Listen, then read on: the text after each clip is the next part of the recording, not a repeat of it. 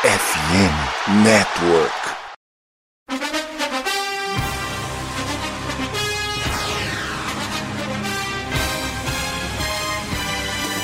It would be a 57 yard try from this spot if they pick up no more yardage. Brady goes for the deep shot. He's got a oh! touchdown! Scotty Miller! Oh my God!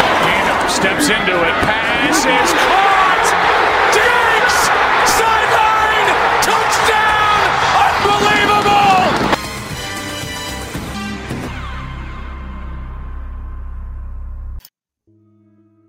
Bom dia, boa tarde, boa noite, amigos do Hard Count. Estamos aqui para o nosso episódio de número 129, no qual analisaremos uma conferência que está bem esquisita esse ano, que é a NFC North. Sem um dono definido, vamos ver o que, que vai acontecer aí nessa divisão em 2023.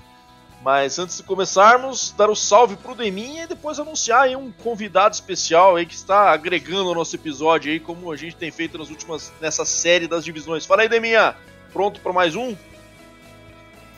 Bom dia, boa tarde, boa noite, Bado, amigos, nosso querido convidado que você já vai introduzir no nosso episódio. Preparado? Vamos falar dessa divisão aí que, na minha opinião, tem um favorito ali, brigando com uma equipe que eu não acredito tanto, que para mim caiu de produção nos últimos anos, mas a gente não vai dar spoiler agora, vamos falar um pouquinho mais aí dessa divisão na sequência. Mas estamos preparados. Isso aí, vamos que vamos. Então, apresentando o nosso convidado, queria dar as boas-vindas aqui a um cara que é torcedor do Green Bay Packers, um exímio conhecedor de fantasy football e também nosso ouvinte. Então, é, queria dar as boas-vindas aqui para o Thiago Taura. Fala, Taura, seja bem-vindo à nossa humilde residência.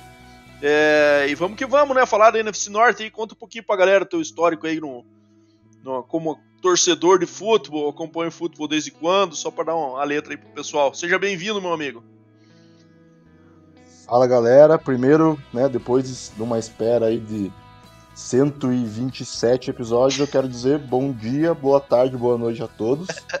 É, segundo, queria dizer que eu tô nervoso aqui, porque, como, como de praxe, né, escutei todos os episódios e a, a régua dos convidados tá altíssima, então é, tô com medo de deixar a peteca cair aqui, mas é, vamos que vamos. Cara, eu comecei a acompanhar, eu não sou muito bom com datas, tá? Mas foi no Super Bowl dos Steelers com o Cardinals. Aquele que 2005. Teve não, 2006. Não, não, 2008, perdão. 2008. 2008, né? E aí não foi muito natural, assim, porque tinha muito intervalo, então eu me distraía, mudava de canal, enfim. E comecei a ficar, virei viciado, assim, com, quando, quando nosso amigo William Verf nos mostrou o Fantasy. Eu acredito que eu sou mais viciado em Fantasy do que a própria NFL. É, comecei a jogar várias ligas, eles começam a acompanhar os jogadores, né, torcer para eles. Depois comecei a jogar liga com defensor, então é, e aí essa paixão foi só crescendo. E o Packers foi o seguinte, né? O Dema vai entender aí um pouco como que é ser paranista. Então, quando eu tive a oportunidade de poder é, objetivamente escolher um time, eu queria escolher um time que ganhasse, que tivesse um time de tradição. E aí, cara, comecei a acompanhar, até pela história do, do Packers, que é, eu acho muito legal, assim, né, a questão de não ter um dono, ser da, da cidade, enfim, e aí comecei a acompanhar mais a fundo. Não sou, né, aqueles que sofrem e perdem noites de sono, mas eu gosto de acompanhar mais, mais, mais de perto as notícias do Packers. Boa, Tauro, para quem não sabe, é um cara que joga ligas de complexidade altíssima, né, Tauro? Você joga umas ligas aí que com salary cap e, enfim, elencos completos, né? Não só ali os jogadores de ataque que a gente tá mais acostumado ali. Então o Taura de fato é um cara que abraçou o fantasy futebol aí, se aprofundou bastante. E é bem comum essa situação. Comigo também foi muito tempo assim, né? A gente acaba jogando fantasy e curtindo mais os atletas individualmente do que às vezes um time específico, né? Mas, mas cara, querendo ou não, é, é algo que também faz com que a gente acompanhe a NFL com regularidade e, e faz a gente conhecer bem os times aí e, e ter uma visão aí sobre defesas fortes, ataques fortes, isso com certeza ajuda aqui nas nossas análises também. E Bado, Taura, já que estamos tocando nesse assunto aí, a temporada da NFL tá só chegando e tem uma coisa melhor do que assistir NFL. E sabe o que, que é, né? Assistir NFL jogando fantasy. Tem outra coisa que é melhor ainda do que assistir NFL jogando fantasy. É assistir NFL jogando fantasy de graça e com mais de 5 mil reais em prêmio. Esse ano você vai poder fazer isso na Superliga Sport América de Fantasy, realizada lá pelo nosso parceiro da FN Network. A Superliga vai ser simplesmente o maior campeonato nacional de fantasy, então serão várias ligas aí com mais de 5 mil premiações, camisetas, vouchers da Sport América, créditos para você fazer a sua fezinha nos jogos da NFL lá no site da bet.tt. Só de participar você já vai ganhar uma free bet e vai poder concorrer ao mini helmet oficial da NFL. Pensa que acabou? Nada, tem mais ainda, galera. O grande campeão de cada liga vai ganhar um voucher de 150 reais na maior loja de esportes americanos do Brasil, que é logicamente a Sport América. E a cereja do bolo, se você for o primeiro campeão nacional de fantasy, vai ganhar um anel forjado a ouro de verdade, de botar inveja em campeão de Super Bowl. Não vai ficar de fora dessa, né? Eu já estou fazendo minha inscrição agora mesmo, já fiz, né, pelo Hard Count aqui para a gente participar. Então, acessa lá o somosfnn.com.br, faça sua inscrição, fácil, rápido, e os comissários da Superliga vão te chamar para garantir a sua vaga. Mas não deixa para depois, porque a NFL está chegando, as inscrições vão terminar logo, logo. Então tá dado o recado aí do nosso parceiro, Sport América, FNN, para quem curte fantasy como, como a gente poder participar, né? É isso aí, moçada. Começou a melhor época do ano, está chegando os drafts de fantasy. É muita análise para fazer aí, muitos erros a cometer nas próximas semanas. E vamos Mas, fazer bastante disso aqui, né, Bado? Vamos comentar bastante disso nos próximos certeza, episódios também. Taura está sempre convidado a nos ajudar. A gente vai montar um quadro aí sobre fantasy também, esperamos fazer isso semanalmente. Então. Pode me confirmar e pode me confirmar nessa liga aí que eu não consigo dizer não. boa, boa. Exatamente. Vamos aí. Então vamos lá, pessoal. Vamos começar a falar sobre os times aí da NFC Norte. A NFC Norte aí que por muitos anos foi dominada pelo Packers, né? Nos últimos, nas últimas décadas. É, antes com o Brett Favre, depois aí com o Aaron Rodgers, né? É, e agora a gente está com essa situação aí de dúvida sobre o Packers depois do ano ruim que eles tiveram no ano passado, né? É, e quem que vai assumir o posto dessa divisão. Tivemos o Vikings ano passado como campeão dessa divisão, é, até de forma surpreendente pelo recorde que alcançou, né? E eu acho que muito também por conta do, do schedule, que acho que deu uma facilitada, acho que até o próprio desempenho dos playoffs acabou comprovando isso depois. Mas agora tá essa briga de, de quem é a principal força e como que vai ficar o ranqueamento desta divisão. E a gente vai começar aqui falando do próprio Packers aqui, que é o time do nosso convidado, né? Então, é, vamos só antes, só passando alguns detalhes da divisão, a divisão que está com uma força de tabela ali é, do início da segunda metade ali, então os times aí ranqueados entre 18 e 24 na força de tabela, e naquele cruzamento das divisões, é, a NFC Norte enfrenta esse ano a NFC South, né? Então levou sorte por esse lado, né? Sorte não, né? Porque é algo que já é pré-determinado, mas times mais, mais fracos em teoria, com Atlanta, Carolina, Tampa Bay e, e New Orleans, né? Mas por outro lado, enfrenta também do lado da AFC a AFC West, né? Com Kansas City, Chargers, Broncos e, e, Raiders, né? Então deu boa sorte por um lado e um pouco de azar na outra, aí, em função do momento dos times, né? Falando especificamente do Packers, então, o Packers aí que está com a força de tabela do número 24 nessa temporada. É, eles. É, só um minuto.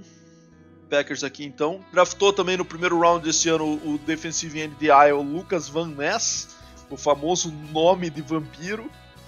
E teve algumas saídas, a mais importante dela aí sendo o quarterback Aaron Rodgers, que acabou assinando com o New York Jets, e quem seguiu ele foi o Alan Lazar e o Randall Cobb. O Randall Cobb está sendo um pouco falado, não sei se ele ainda está lá ou se ou se já desistiu da tentativa de fazer um elenco aí, mas é, não está sendo muito falado como os principais receivers do Packers nesse ano.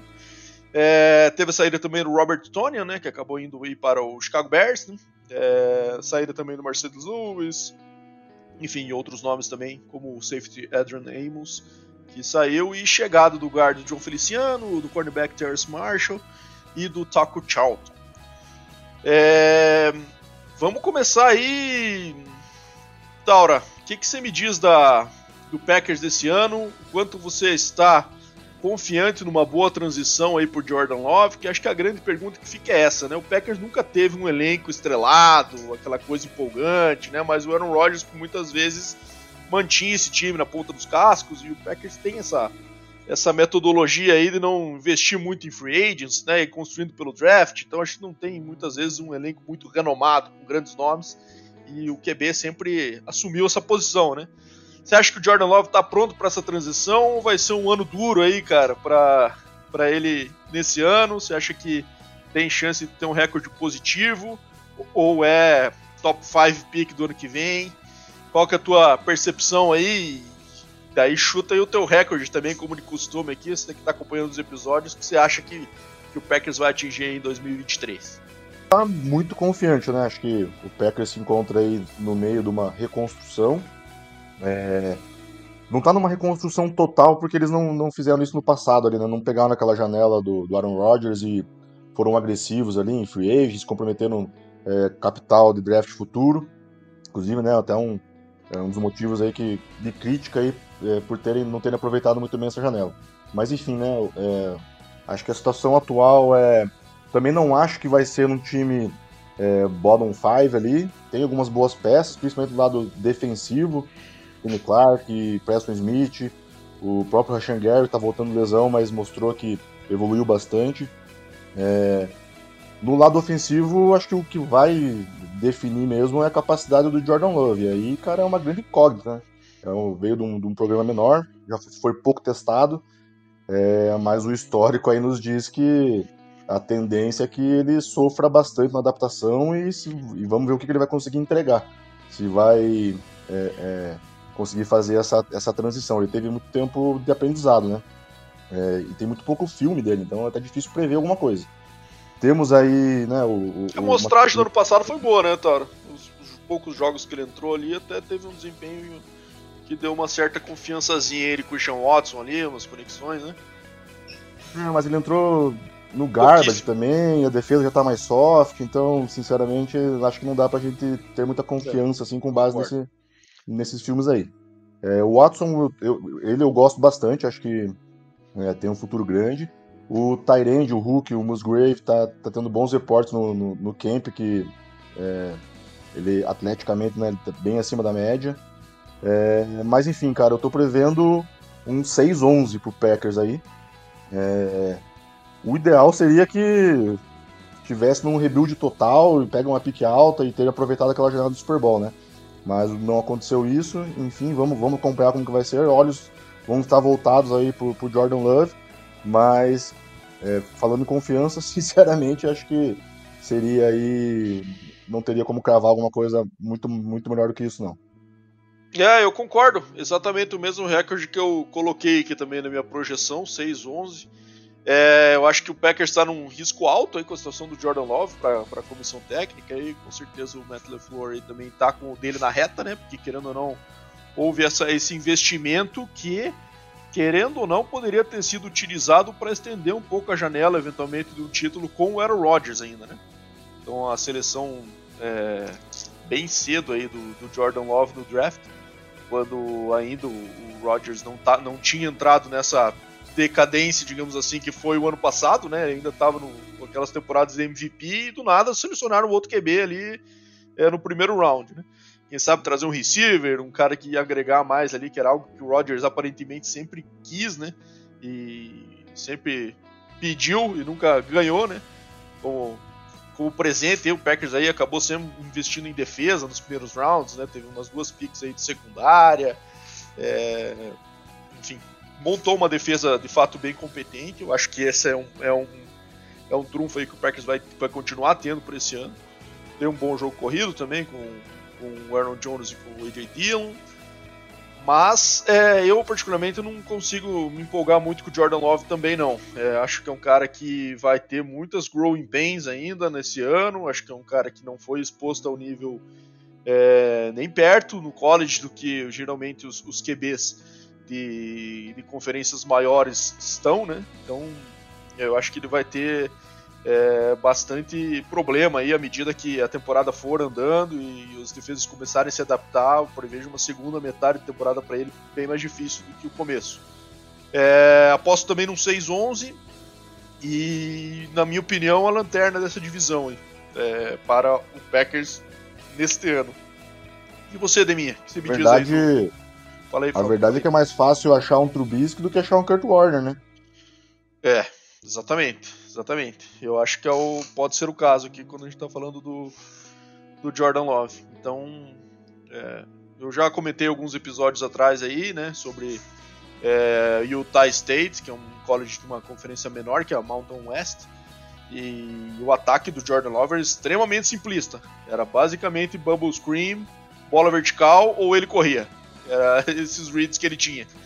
Então, é, na NFL existe toda uma outra complexidade de, de leitura, né? E de fazer a, a sequência das, das, leituras dos receivers ali que, que ele certamente não tinha no college. No college é aquela coisa. É, primeira, primeira progressão não tá lá, corre.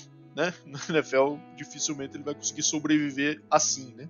É, tivemos casos no passado de, de, caras que tiveram sucesso mesmo jogando em ataques bem simplistas, né? Como é o caso do Ken Newton em Auburn, né?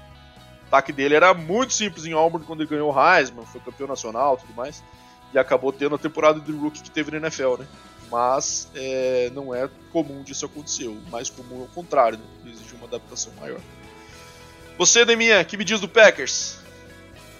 Eu acho que o Packers está fadado ao fracasso né? Como, Essa Cara, não dá para confiar em Jordan Love, não dá, né? Vamos, vamos combinar. Aliás, já combinamos, né? Nós três aqui falando disso. Meu recorde para eles é 5-12, com tendo uma boa é, parcela de caridade, né? Com os cabeças de queijo aí, mas, cara, o Jordan Love teve as suas experiências no, no ano passado, que o Tora mencionou, né? Mas mais na época, mais na período de garbage time e tal.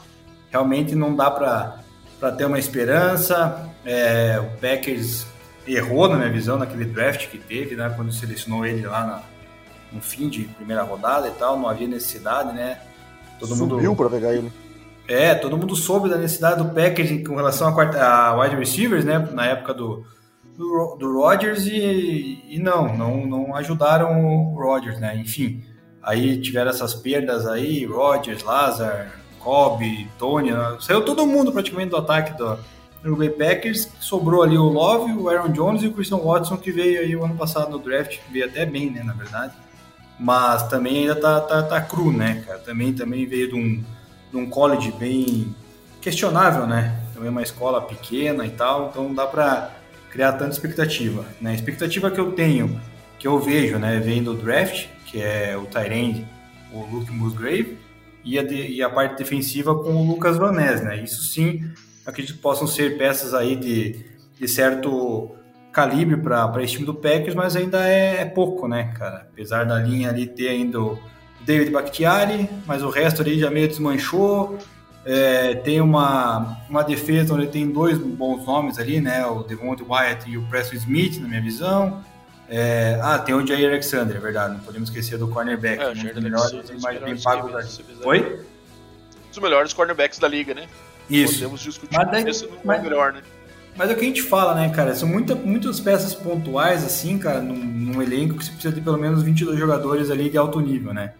E numa divisão que, particularmente, na minha opinião, é, vem com o Lions aí, que a gente vai falar depois, crescendo muito desde a da temporada passada um Bears aí com todo o potencial, né? Também vou falar mais para frente. E o Vikings que querendo ou não ainda tem um, uma equipe equilibrada, digamos assim, pelo menos a parte ofensiva. Então assim, pro Green Bay Packers buscar o título de divisão igual ele fez aí vários anos, acho muito complicado, acho bem difícil.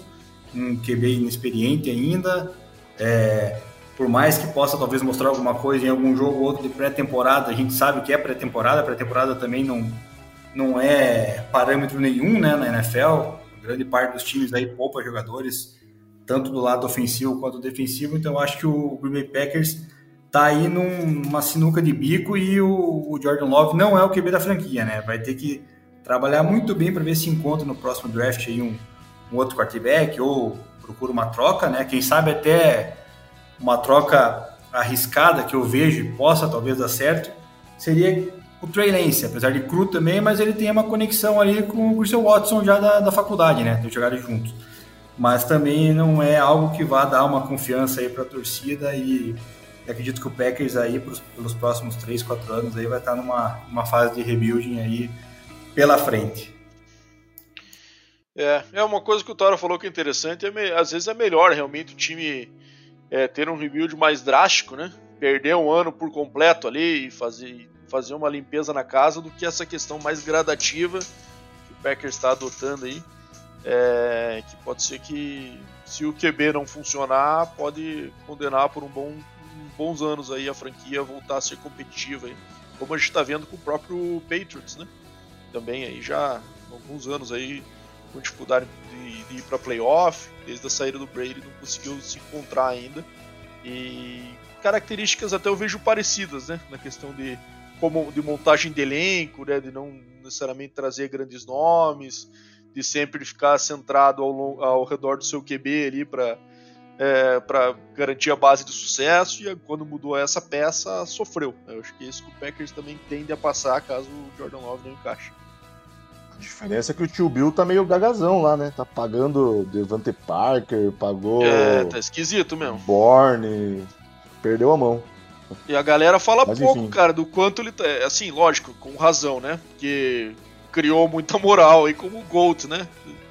Mas ele tá sendo bem exposto, viu? Desde que o Brady saiu quando. Quem que era o lado mais forte dessa, dessa corda aí, né? Pra, fazer, pra manter o time competitivo. É, não conseguiu manter nem de perto o time é, competitivo como se esperava. De um grande trabalho de um técnico que muitas vezes pegam times aí medianos e levam para playoffs e tudo mais. O Belichick não está conseguindo fazer isso, vai precisar se reciclar para caso queira. E teve é... alguém semana aí, né? Alguém, algum, não sei se foi jogador, alguém falou, né?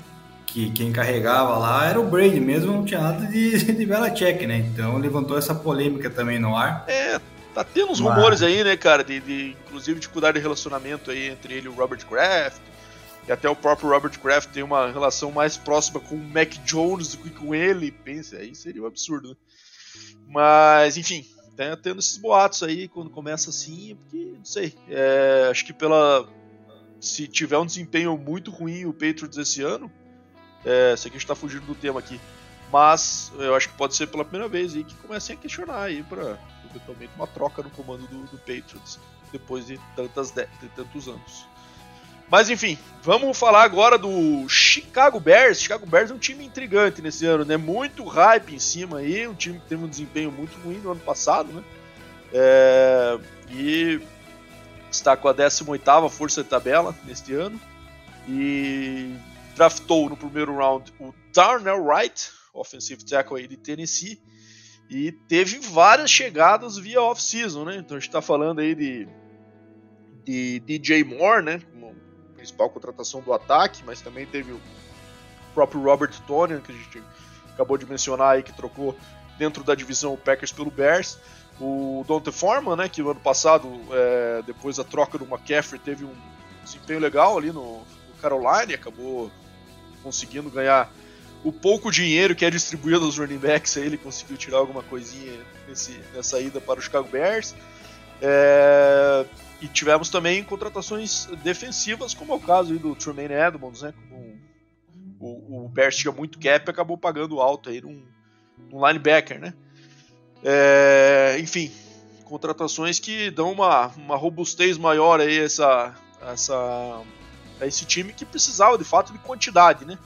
E existe uma grande uma grande expectativa quanto qual vai ser o desempenho do Justin Fields nesse ano, né? É, no Fantasy a galera tá bem empolgada e com o que ele pode vir a produzir, né? Teve um jogo de Precision agora que teve um bom desempenho, mas é, é, mais estatístico, né, do que de fato, porque foram dois passes laterais ali que, que o receiver esticou para 60 jardas, então os números dele acabaram ficando bem bons em pouco tempo de, de atuação, né? É, temos também essa questão dos running backs ali que tá que tem é, Khalil Herbert, o Don't Foreman, eles trocaram também pelo Travis Homer, tem o Rashawn Johnson aí, que é um cara que era reserva do Bijan Robinson em Texas e que tá tendo um, um camp muito bom, tá sendo bastante elogiado e pode ganhar espaço também. Aparentemente o Khalil Herbert tá, tá como titular, é, tá jogando todos os reps com os starters, então deve ser o, o titular para início de ano.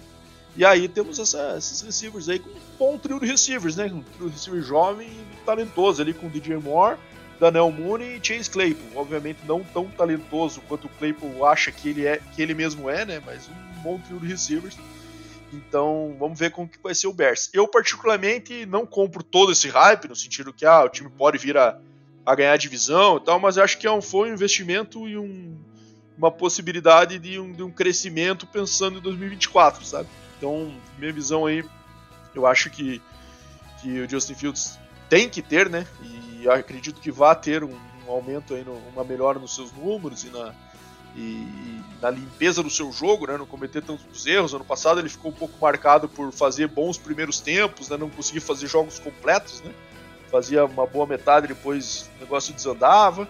É, mas enfim, eu acredito uma boa expectativa para ele, mas aposto aí num, num, recorde de 7 vitórias e 10 derrotas para o Bears, como terceiro aí lugar desta divisão. É, Deminha, passar para ti agora, cara. Deixar o Toro fechar esse. O que, que você espera do Bears? Você acha que tem condição de brigar mais em cima? Vai brigar com o Packers ali pela, pela lanterna? Fala aí qual que é a tua expectativa.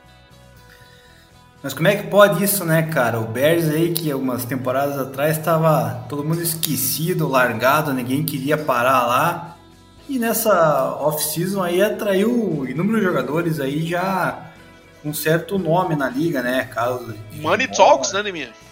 Pois é, cara, e, e, veja só, né, cara, isso aí é algo que, querendo ou não, acho que parte também do princípio de você apostar num quarterback com potencial, que é o caso do Justin Fields, né, cara?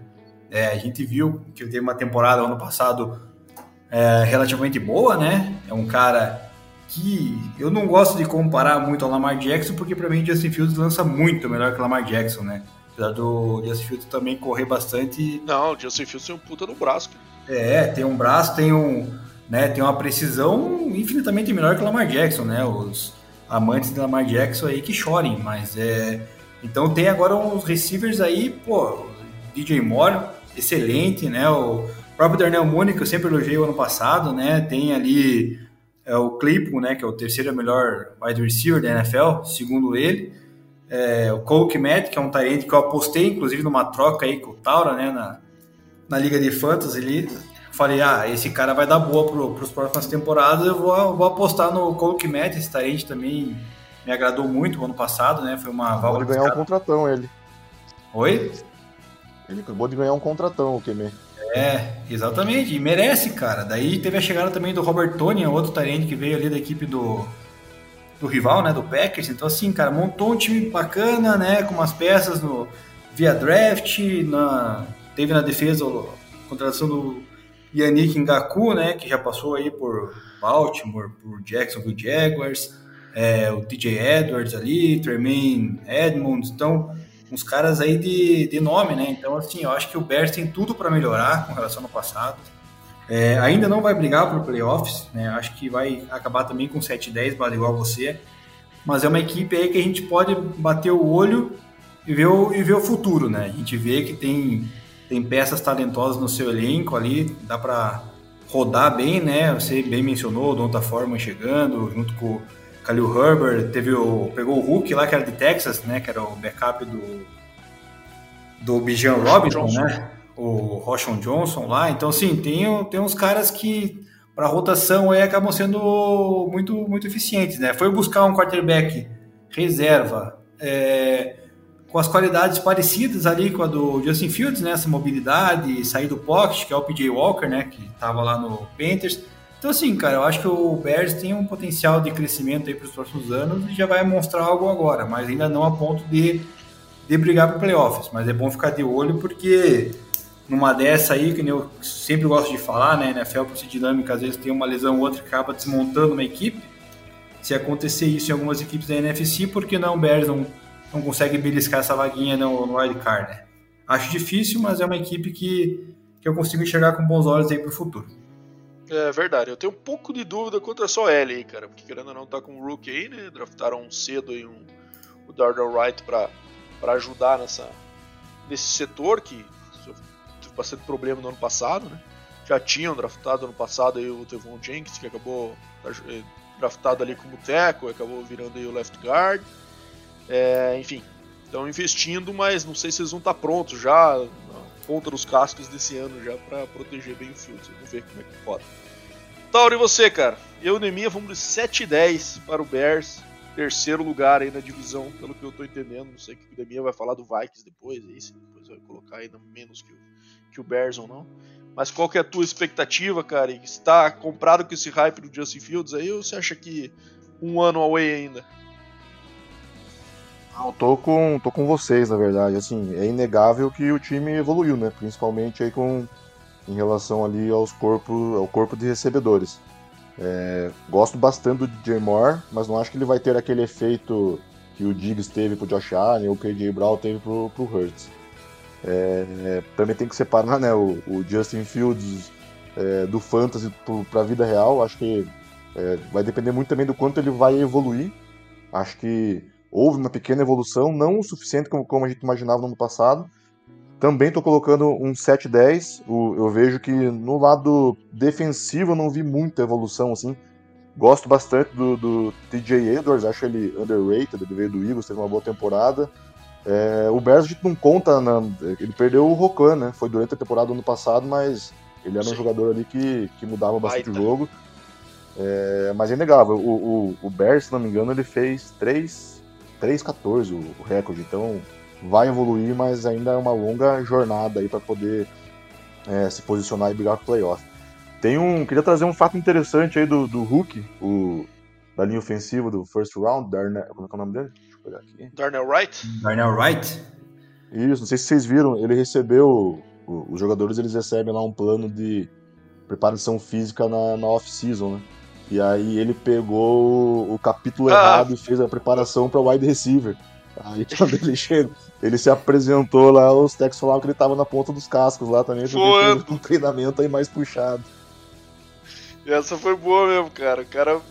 Enfim, o cara, imagine o cara se preparar com o drill, que demonstra muito mais resistência, né? Enfim, querendo ou não, demonstra o atleticismo do cara e também de conseguir se segurar bem nesse tipo de workout. Se preparou aí por o que que dá uns dois meses de preparação aí do draft até a entrada do camp, né? É, daqueles rookie mini camps ali. Então, o bicho ralou, viu? Mas valeu a pena. Cara, não é Tomara que não tenha perdido muito peso só, né? Ele não tinha nem suado quando terminou o drill ali do, da linha ofensiva mesmo. Só é. que ele deveria ter só. feito. Ele não era aquele tackle lá que, que era magrelo na época do draft que a gente analisou? Era ele, não era? Hum, acho que não, Demiano. Aquele de Oklahoma que saiu mais embaixo do first round, esqueci o nome dele agora. Ah, é, o Darnell era de, de Georgia, né? É verdade. O Darnell é do Tennessee. E yeah, eu falei, pô, se fosse ele, cara, o, o cara já Magrelo, era. É, Magrelo era de Georgia, perdão, é verdade. Magrelo era de Georgia. Não, o cara ia jogar de receiver já, né? Já ia mudar a posição. é, isso aí. Mas enfim, então estamos alinhados aí nos dois primeiros times que analisamos aqui, concordamos legal. E o Packers aí como um recorde aí de. Deminhas colocou 5, é isso?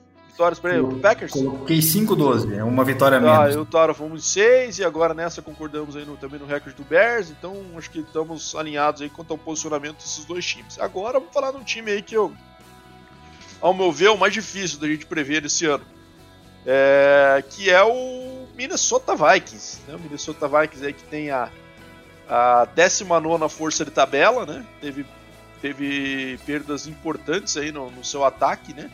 que foram a saída do, do Dalvin Cook, que, por sinal, já adiantando uma quentinha, né, assinou com o Jets essa semana, ele que havia sido dispensado no Minnesota, e também a saída do Adam Thielen, né, que é um veterano, um cara aí que era é, como se fosse um mentor aí do Justin Jefferson, acabou saindo, assim como outros jogadores históricos aí, como o Eric Hendricks também, né, um linebacker aí de muitos anos em Minnesota, é, o Tyrande Irv Smith Jr., que também sempre demonstrou muito potencial e nunca explodiu como se esperava, né? É, também tivemos a saída do Patrick Peterson, né? Por um ano aí que jogou no Vikings, o cornerback que foi de, LSU aí draftado top 5 no, no, seu draft, que já também já é bem veterano, né?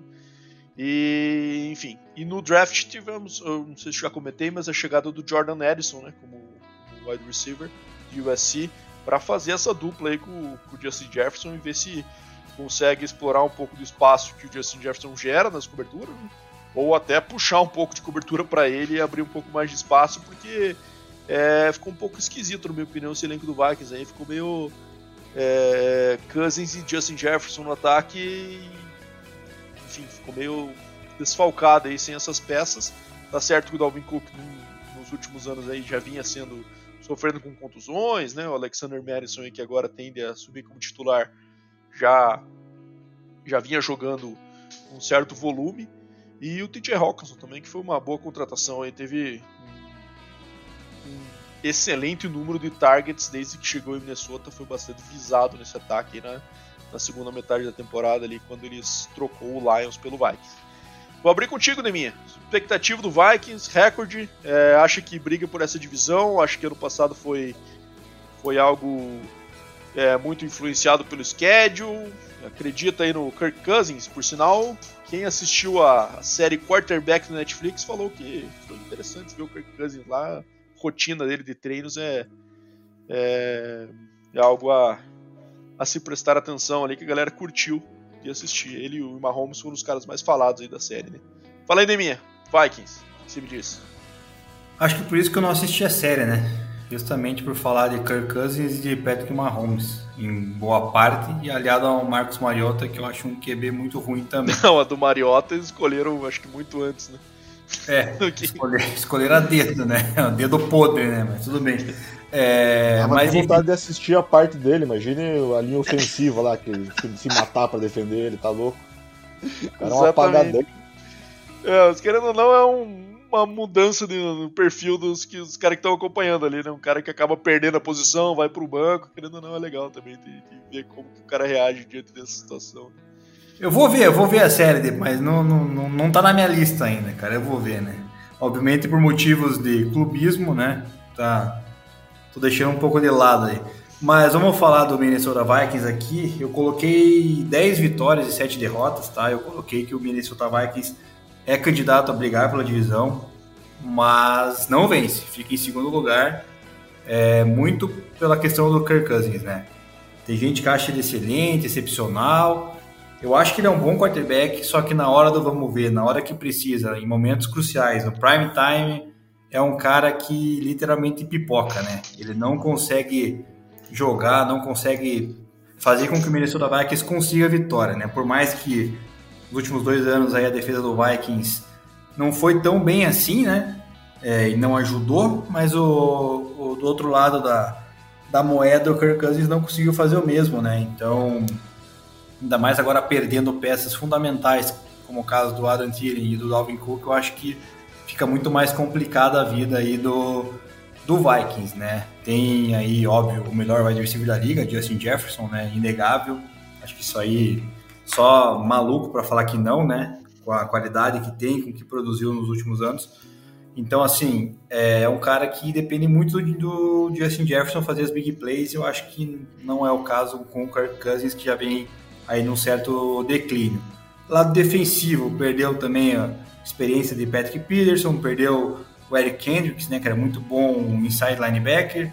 É, tudo bem que foi lá repor né, com o Jordan Hicks e com o Marcos Davenport, mas não é a mesma coisa. Eu acho que a defesa está bem, bem meia boca assim para uma divisão que tem dois já era muito ruim, né? Passaram os é, melhores da liga. Exato, já era ruim. Tem aí dois quarterbacks pela frente, um em crescimento, aí, né, que é o Justin Fields, e o outro que aparentemente, cara, apesar de ser bom, é, é um cara que consegue fazer, tirar leite de pedra e carregar sua equipe, né? Que é o caso de Aaron Goff, um cara de esquema e consegue executar muito bem, né? O, o, o playbook. Então eu acho que o Minnesota Vikings vai encontrar dificuldades aí já dentro da sua divisão, o que é, vai causar dificuldades, inclusive, para buscar a vaga no wild card, né? Acredito que seja possível com 10-7, mas não é tão certo. Então, assim, talvez se o Kirk Cousins melhorar um pouquinho, né? Nesse ponto de, de de definição, assim, conseguir matar jogos, aí o Minnesota Vikings possa é, causar um certo incômodo para alguns adversários. Se não, cara, não consigo ter fé nesse Minnesota Vikings. Acho que o Jordan Edson vai ser né, um, um talento desperdiçado, né? Porque eu acho que o Kirk Cousins próximo ano já não deve ser o quarterback da, da franquia, né? Muito, muito se fala que após esses contratos de dois anos que ele tinha ganhado, aí ele não vai se manter lá. Então eu acho que é um talento novo na liga que vai acabar sendo desperdiçado porque não vai ter quarterback para lançar. É isso aí. E você, Taura, o que, que, você me diz? Deminha fez algumas críticas, mas sim, acho que até por conta da divisão, colocou aí um recorde de 10-7 pro Vikings, brigando ainda, quem sabe, por esse título. E você, o que, que, você prevê? Acho que tem uma queda em relação ao ano passado, ainda briga pelo, por esse título. Qual que é a tua opinião aí sobre o Vikings? A minha opinião, ela, apesar de eu ter colocado um recorde 10-7, então acho que está muito mais relacionado aí a, a a minha, o meu valor no Lions, mas enfim, eu tenho uma visão diferente. Inclusive, queria falar que esse personagem do Deminha foi longe demais, cara. Não tem como odiar o Kirk Cousins, cara. O cara, o cara é aquele tiozão que, que faz a gente acreditar que a gente também. O homem pode... de Deus! Pô, é, é, no, inclusive, né, no, na, na, série lá, uma coisa que eu achei bem interessante é que ele resguarda a terça-feira, né? Inclusive durante a temporada, né? Ele não, não faz coisas relacionadas. É, que é muito raro, né? futebol. né? Nem aparece no, no centro de treinamento. E é isso pra mas, assim, QB. Né? Cara, não odeio QB, é um, Jazz QB é absurdo isso, né, cara? Os caras ficarem um dia inteiro fora, né? Geralmente é o cara que tá ali, né? manhã, sol nascer até tarde da noite no, no, no Facility todos os dias, né, cara? E ele tira um dia inteiro aí acabou que ano passado deu certo, né, então? Cara, deixa eu só falar, é um eu, não, que... eu, eu, não odeio o Cousins, cara. Eu tô falando que ele não tem, cara, aquele clutch, né, cara? Ele não consegue matar os jogos, cara, na hora que precisa dele. É só isso, cara. De resto, até gosto, acho ele um bom quarterback e tal. Ele tem, tem uma questão, não sei se eu vi, acho que ele dirige o mesmo carro há 200 anos lá, né? Tipo uma. uma ah, é uma, verdade. Né? Pô, não tem, obviamente, tipo como pessoa, acho que não tem como, como não gostar dele, mas como QB no momento crucial é deixa a desejar. Isso é, isso é inegável, né? Mas assim, para mim, claramente acima da média do, dos QBs. É, também acho que ele é amarelão, mas durante ali o, a temporada regular acho que ele consegue fazer um bom trabalho, né? O ano passado eles viveram um momento mágico ali também de vitórias, não vejo se repetindo, mas para mim ali, principalmente a mudança do, do, do trocar o Tillen que já não estava rendendo pelo Edson, dar um upgrade bem grande nesse ataque. Dalvin Cook, como o Bado falou, né, não era aquele Dalvin Cook, as estatísticas dele demonstraram que já tinha uma queda bem considerável no rendimento, então acho que é, não vão sentir tanta falta dele. É, do lado defensivo, né, ali não poderia ter evoluído um pouco mais, ainda tem essa novela do Daniel Hunter aí que está numa briga de contrato, se ele acabar saindo, pode ser que deu uma esquisitada, esquisitada né? É, eles perderam os Adario Smith também, né, o, o Vikes, querendo ou não, foram, se não me engano, 10 sacks aí no, na temporada passada. Mas, cara, eu acredito que eles levam a temporada. Acho que gosto muito do técnico, então acho que pode fazer uma diferença aí é, é, no recorde, trazer umas vitórias que é, podem definir aí o, o, o, a classificação final. Então, confirmo ali um 10-7, mas eu acho que eles levam, levam a temporada e acho que evoluem em relação ao ano passado, mas não, não, não vai se traduzir no recorde aí, porque ano passado eles tiveram ali um, um, uma sorte ali, vamos dizer assim. É, cara, eu também sou dessa opinião, assim, eu acho que é, eu coloquei um 9-8 pro Vikings, né, então coloquei uma vitória menos que vocês aí. É, eu acho que muito raro acontecer de novo, cara, com uma defesa tão fraca, o time conseguiu um recorde tão bom, é, que acho que foi muito essa questão do schedule aí, que favoreceu bastante. E uma defesa que já era fraca ainda perdeu bastante produção, né, cara? Assim, eu sei que, lógico, ah, você vai falar que é ruim mudar muito a defesa, que já era uma das piores da liga. Tudo bem, mas saíram caras ali que tinham um mínimo de produção, então, assim, não vejo que as reposições que foram feitas vão mudar extremamente o patamar aí a defesa do Vikings, então acho bem difícil que esse desempenho se repita. É... Até tiveram jogos ano passado ali é, como o Tora falou, é um momento mágico, né? Como aquele jogo com o Colts lá, que foi a maior virada da história da liga, né? Acabou superando aí aquela, aquela virada do Bills contra o Houston Oilers. É, enfim, é, eu acho muito difícil que isso aconteça dois anos seguidos numa defesa que não demonstrou incrementar suas peças como deveria.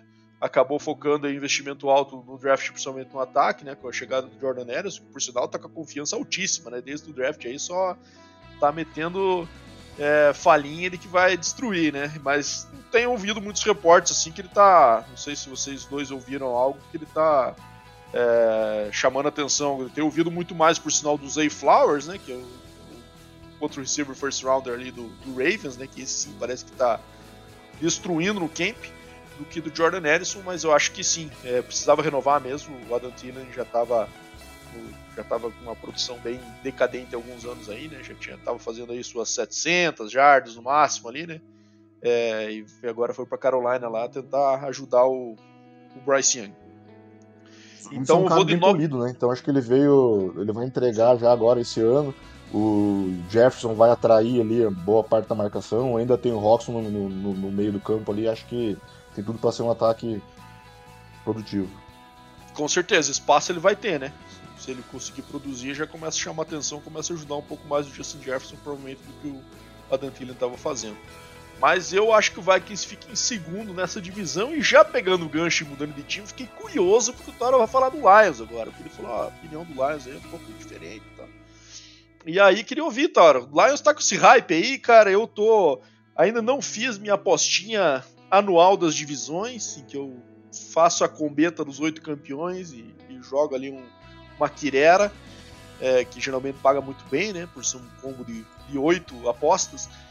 Mas essa divisão tá me quebrando, cara, porque assim, minha tendência é apostar no Lions, mas daí tem possibilidade também do Vikings. Essa divisão, ao meu ver, mais em aberto, aí, que mais me gera dúvidas sobre o campeão.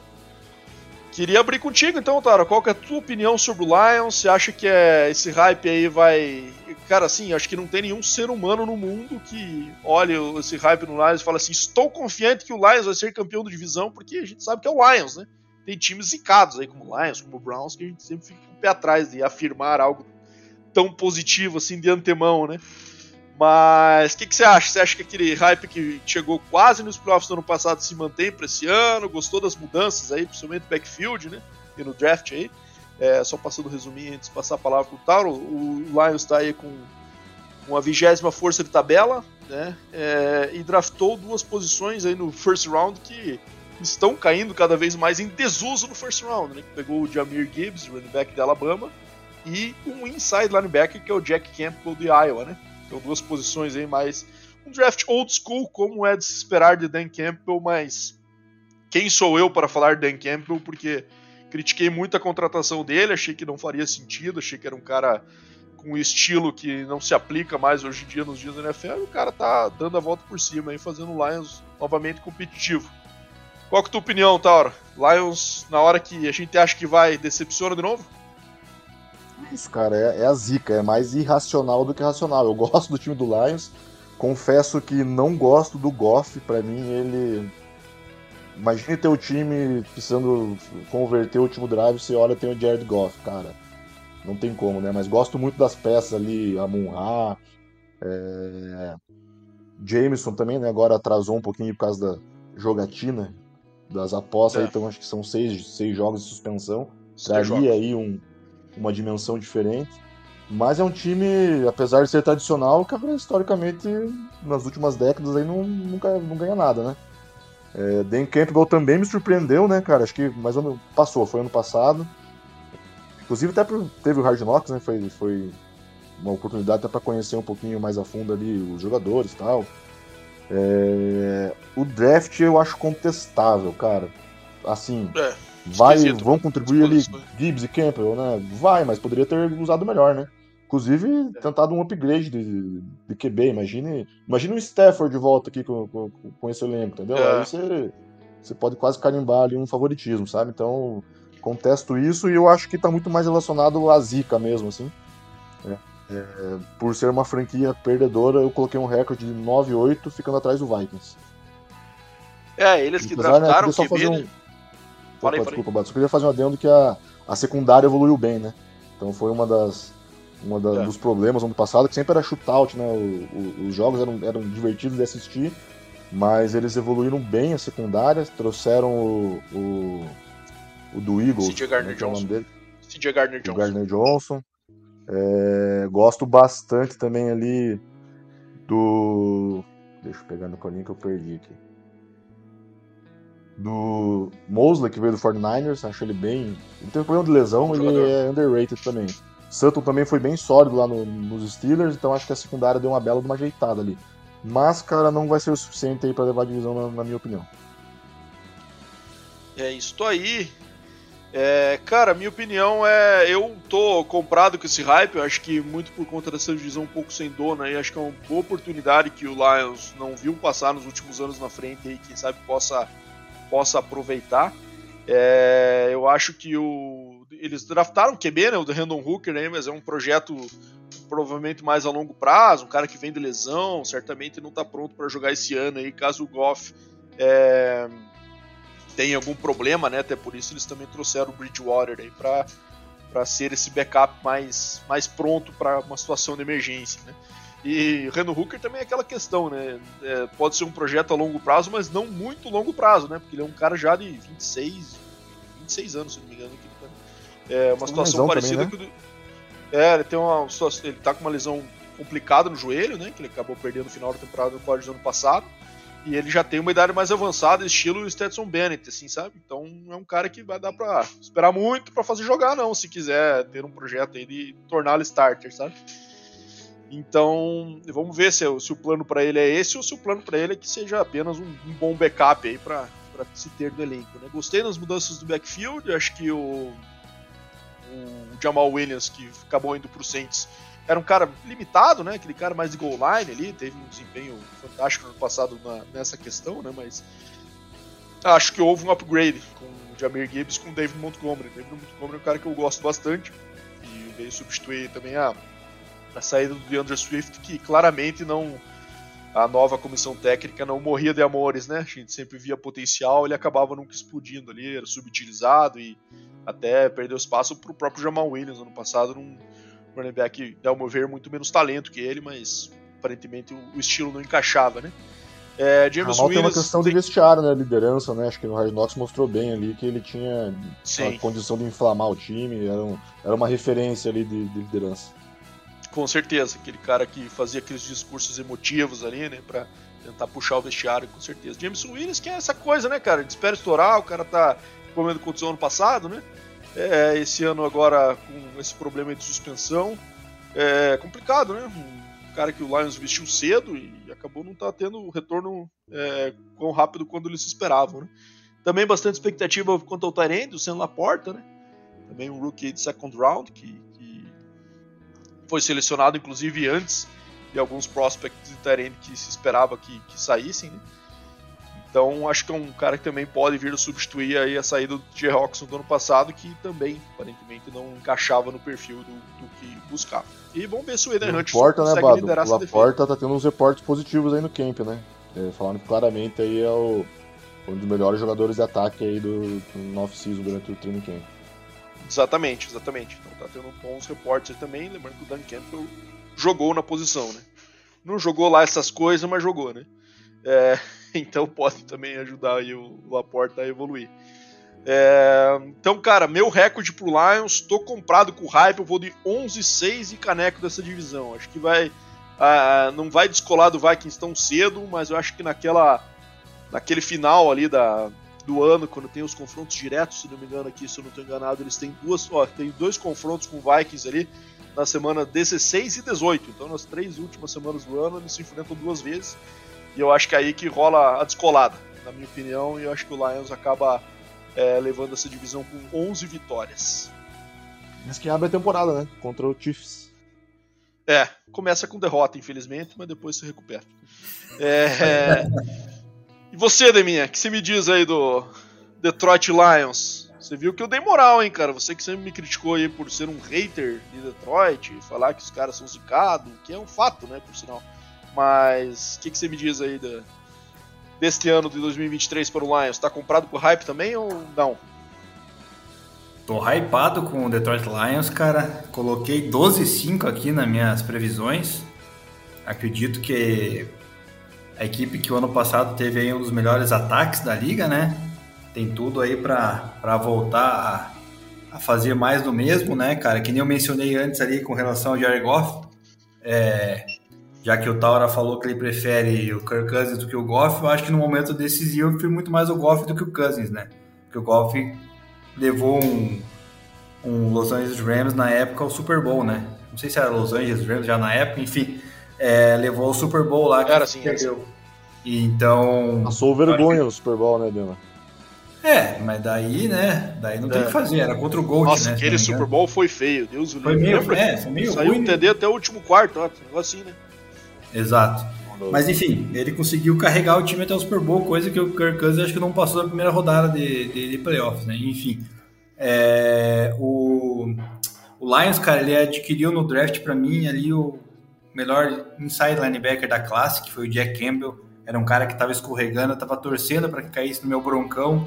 Não foi o caso, né? Eu acho que esse cara pode dar muito certo né, na equipe do Lions. Ele vem ali para substituir um linebacker, substituir não, né? Para fazer parceria com um linebacker que já é fantástico, que é o Alex Anzalone, né? Então vai ter um, uma linha de um, um front seven ali muito forte com esses dois, aliado ao Aiden Hudson, né? Que foi, para mim, na minha visão, o melhor jogador defensivo do ano passado, né? O Hulk do ano, apesar do Sauce Garner ter levado esse prêmio.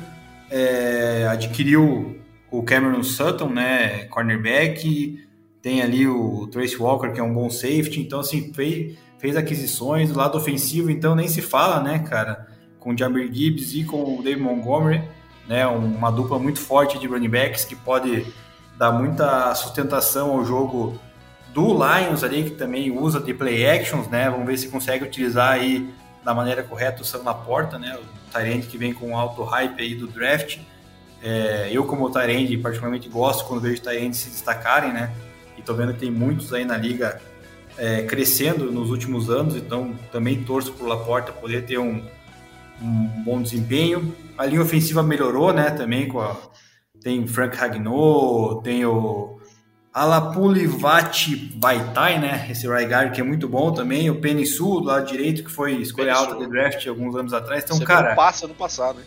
É, então, cara, é um time, Faz cara... a OL deles, né? Oi?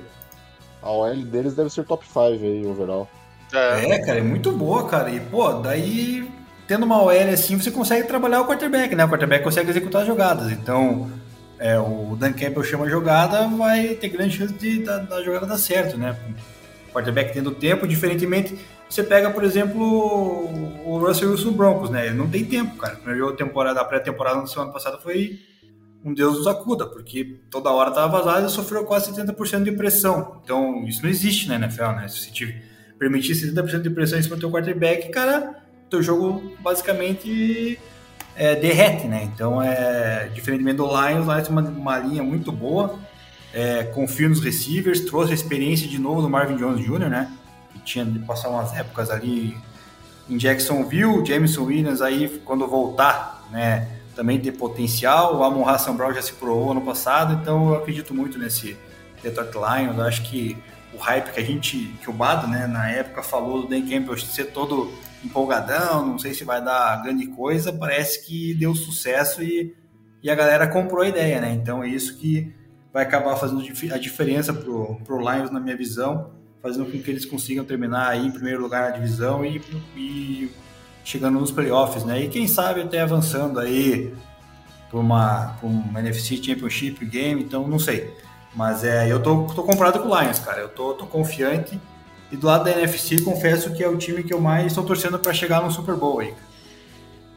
É, com certeza. Pô, seria muito legal ver um jogo de playoff em Detroit, né? Depois de tantos anos aí. Seria massa ver um Lions e Bills na final, né? Do. O que você acha no Super Bowl? Bills e, e Lions. Ia ser massa, né? Ia ser massa, ia ser umas duas franquias zicadas, né? Que podem ser que. Daí, enfim, uma continuaria sendo e a outra tiraria esse fardo. É, cara, quanto ao Dan Hooker, que, pra quem não viu, um baita de um vídeo aí recente que saiu, é, ele dando entrevista pro, pro Big Cat do Pardon My Take, por sinal um dos melhores podcasts que eu acho aí sobre futebol é, nos Estados Unidos. É, sobre futebol, não sobre esportes americano em geral, né? Por sinal, até inspirou um pouco nosso aqui, né, Demi? A gente fa- falou em montar aí, a gente falou bastante do Pardon My Take. É, o Big Cat, que é um cara muito engraçado que faz essa entrevista, ele só fez a seguinte pergunta: Dan Campbell, por favor, é, fale sobre futebol. Está permitido que você chore. Porque ele chora por qualquer coisa, né? E daí meio que foi uma piadinha assim, cara. Ele começou a falar, no final das contas, tava quase chorando mesmo. O bicho não se aguenta, cara. O cara é muito emotivo. O bicho é emoção à flor da pele. Então quem não viu esse trecho aí, tá no. Veja no Twitter lá, o Big Cat, que você não vai se arrepender bastante. Engraçado o momento que ele passou nessa entrevista. E cara, acho que divergimos o tom aqui sobre esses dois últimos times, né? A gente falou dos dois primeiros, estávamos bem alinhados. É, achei que tinha pesado a mão no Lions, mas o Deminha veio com a barreta mais forte. 12 vitórias pro, pro Lions, eu fui com 11. Fui, colocou quantos pro Lions, Tora? 9-8. 9-8. Então, é, divergimos aí em qual time que vai levar a divisão. Taura acreditando aí no Vikings mais um ano. Eu e Deminha fomos de Lions nessa. Enfim, concluímos aqui a análise da NFC North, meus amigos. Vamos passar agora para as notícias da semana, Deminha. Você tá com a listinha aí, tivemos algumas movimentações e os running backs que tão pouco valorizados assinando com novos times. É, algumas notícias mais tristes aí também, né, Deminha? Fala aí, traz aí o teu quentinhas do Dema. Vamos lá então. As notícias dos running backs são as seguintes, né? O Zeke Elliott assinou com New England Patriots, né? Um ano, contratinho aí que pode chegar até 6 milhões. É uma aquisição aí para um ataque que tem inúmeros running backs, já não é de hoje, né? E, essa aquisição, cara, é só para quebrar o fantasy da galera, né? Porque daí quem tinha o Ramondre Stevenson deve ter ficado feliz com essa notícia aí de, de ver Zeke Elliott agora para revezar no, no backfield do Patriots. É uma aquisição pro Patriots, interessante, ao meu ver, né? Porque é um running back que ainda tem um pouco de gás no tanque. Então, mas vamos ver. O Dalvin Cook, por sua vez, que saiu do Vikings, que a gente acabou de mencionar, foi pro Jets, né? Contrativo Demorou, né? Já tinha esse boato aqui umas, umas duas semanas atrás, já tinha boato que tava meio fechado, né? É, foi o fim de semana, né? Visitando. É. só enganou a galera, né? Pra para valer e daí fechou com, com o Jets, né? O Jets aí também já falou no episódio da UFC East, um dos candidatos fortes aí da, da UFC ao título, né? Inclusive a de Super Bowl, quem sabe, com Rodgers, Dalvin Cook e mais outras peças que chegaram. É... E esse sim, né, Dema, zoou o Fantasy, né? Porque e esse zoou de vez, principal e ele, como é que vai ficar agora essa Michael Carter correndo por fora também, então já tinha dois ali até certo ponto que a galera curtia é, no Fantasy, agora quebrou as pernas. Gerou-se um, gerou uma suspeita sobre como está a recuperação do Bruce Hall, né? Se essa, se essa contratação aí não foi uma medida de segurança. Aí.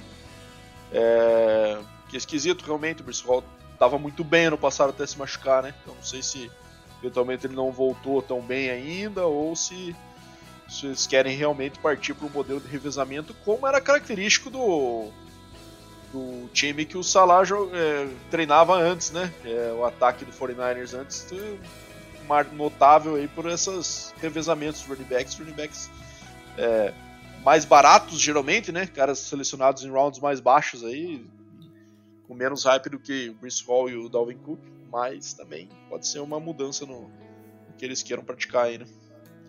Exatamente. E a terceira notícia envolvendo o running back, infelizmente uma notícia triste, né? Que foi o falecimento do Alex Collins.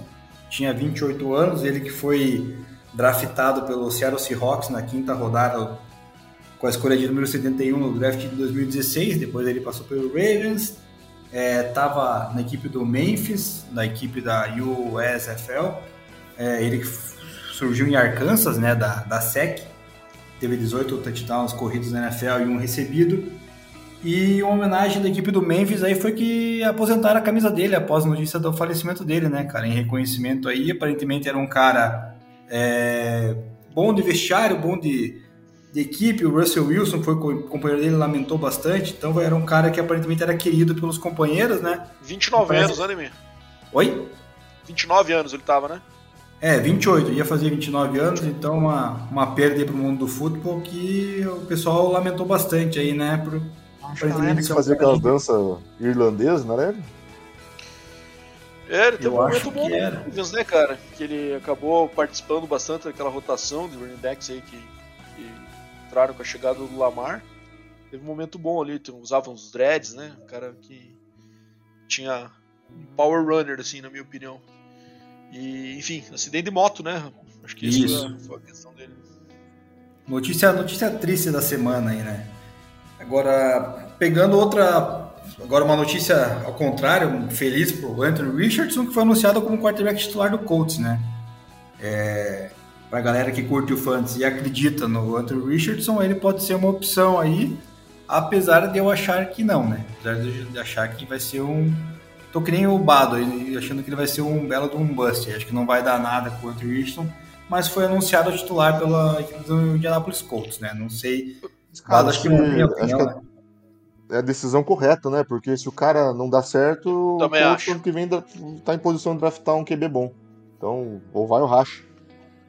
Também acho. Acho que por mais que eu discorde da, da seleção, acho que o cara não merecia ser selecionado onde foi e, e o primeiro jogo de pré-temporada também foi um pouco questionável, né? Uma pique bem feia ali e, e, os highlights dele foram basicamente ele tratorando defensores e não pelo que ele fez no jogo aéreo.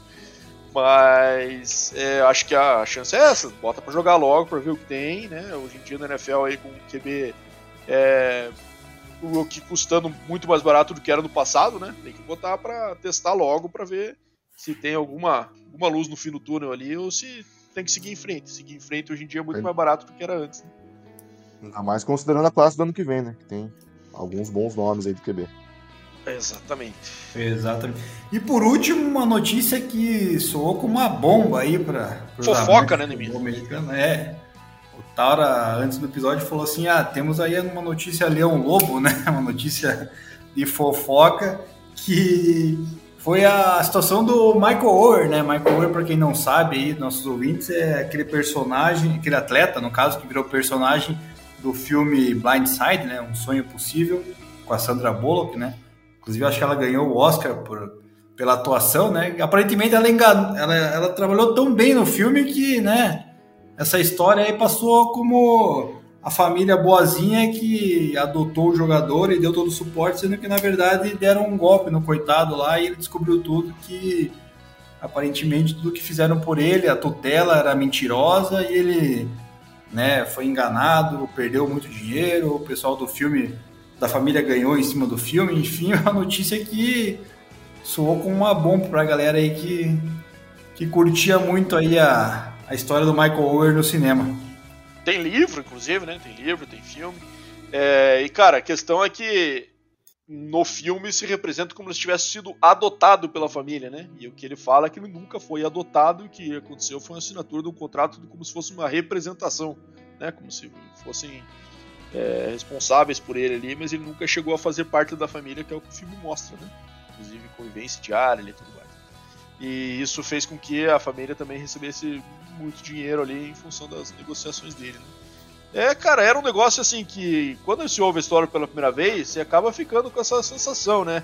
Que os caras eram um booster, né? Que aqueles, são aqueles caras que investem dinheiro no programa de futebol da, do college que ele foi, que é Universidade de Mississippi, né? Ou Miss.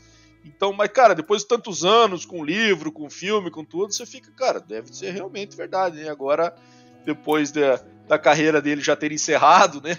É, enfim, ele agora decidiu abrir a caixinha de ferramentas aí e também reclamar disso, porque provavelmente é, perdeu algum dinheiro aí em função disso, principalmente quanto aos direitos do filme, né? Que ele fala, quanto que ele, que ele recebeu aí toda essa, essa história. Mas esquisito, né? É, sei lá, se é algo motivado também por, quem sabe, uma, uma crise financeira por parte dele, algo do tipo. Mas verdade veio à tona aí, vamos ver como é que os Tui agora que se defendem em relação a essas acusações. Olhei de graça no filme, é isso. é, é, verdade.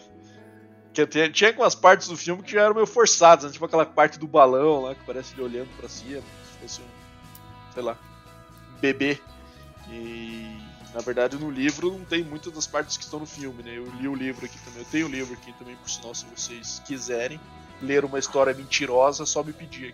Agora eu não quero mais, cara. Pode. Você pode... contribuiu pro patrimônio dos Tu, então, Marcos. contribuir, contribuir com os. Foi enganado, então. Tá bom. Umas dezenas de reais. É. Isso aí, fechamos as quentinhas, dona minha. Fechamos, fechamos. Então, beleza. Então, só fechando também agora com a nossa sessão FABR, os resultados da semana. Tivemos poucos jogos essa semana, né? Tivemos aí. Teríamos quatro partidas, mas uma delas acabou sendo adiada aqui em Curitiba, que seria o clássico aqui entre. Clássico local aqui entre Paraná HP e Brown Spiders. Tivemos chuvas aí é, fortes na cidade aqui que acabaram impedindo aí a preparação do campo e também a realização da partida. E tivemos daí outros três jogos pela Liga BFA, né? É, pela Conferência Sudeste tivemos a vitória do surpreendente, até a vitória do América Locomotiva em cima do Vasco Almirantes por 33 a 8, jogo em Minas Gerais, que complica bastante a situação do Vasco na classificação, né, já que eles têm ainda dois jogos contra o, contra o Galo Futebol Americano, que é um dos principais times aí da, do campeonato.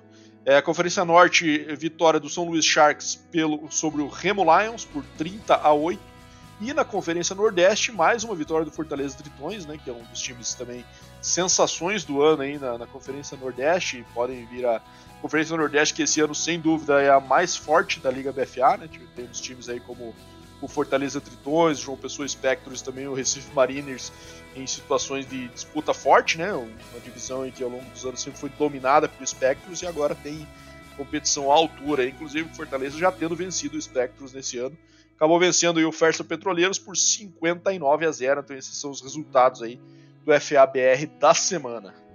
E com isto concluímos aqui o nosso episódio do número 129, meus amigos. Primeiro queria agradecer ao Taura. Obrigado, Taura, pela participação. Seja sempre bem-vindo. A casa é sua. Então vamos falar de Fantasy aí nos depois que acabar essa série de divisões, com certeza iremos te chamar para agregar com seu conhecimento aqui conosco. Muito obrigado pela participação, meu amigo. Vamos que vamos. Eu agradeço e eu queria aproveitar que você trouxe o contexto do FABR e trazer a minha. relembrar a minha participação relâmpago como running back Pô, do Porra, aí sim, é. saudosa. Se não me engano, foi em 2004, 2005. E eu acho que eu me aposentei depois de um jogo, porque eu apanhei tanto, na época eu tava no quartel, eu não conseguia fazer o exercício físico. Igual Acho que foi o Vontae Davis, né? Que aposentou no intervalo lá de um jogo. A minha vontade era aquela. Mas o Tauro participou do nosso primeiro jogo do Crocodiles é, oficial, na época ainda sem pads, né?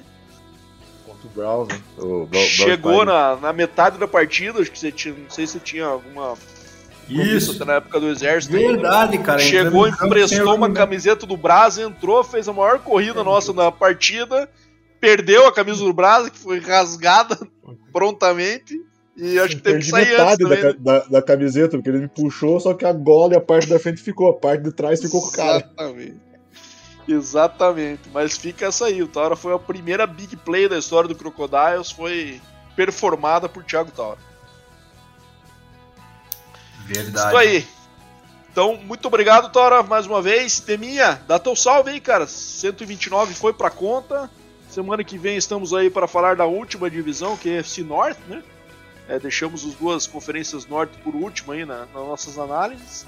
E aí, cara, o ano tá começando já, daí começam as previsões do ano, falar um pouquinho de fantasy também. E, enfim, já começar a analisar também as partidas da semana 1.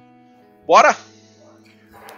Valeu, Taura, valeu galera que ficou até o final, Badolas, isso aí, cara. Vamos finalizando nossas análises, entrando na reta final de preparação aí para a temporada, né? Menos de um mês e a bola já vai tá voando aí para nossa alegria, né? E vamos ajeitando nossos fantasies aí, né? Fazer negociações. O Taura é um cara, para quem não conhece, né? E joga fantasy aí, é um cara que adora fazer troca no fantasy, cara. Cada Gosta semana. Do, da arte da trade, né? É, o cara é fã da trade, cara. O cara é praticamente o Kevin Costner do, do fantasy brasileiro aqui no Draft Day, né? O cara Falando nem saber. Dá uma olhadinha no teu inbox aí, Dema, agora, ao vivo. É, acho que eu recebi uma notificação aqui, acho que é uma pedido de troca aqui, vou dar uma, vou dar uma conferida. Mas é isso aí, galera. A galera que curte fantasy, corre lá também no somosfnn.com.br também, se inscreve, participa, que é de graça. E valeu, Taura, a gente conversa aí para os próximos episódios, participar, falar de fantasy e também negociar alguns jogadores aí para essa próxima temporada. Então, bom dia, boa tarde, boa noite, galera, até a semana que vem. Um grande abraço.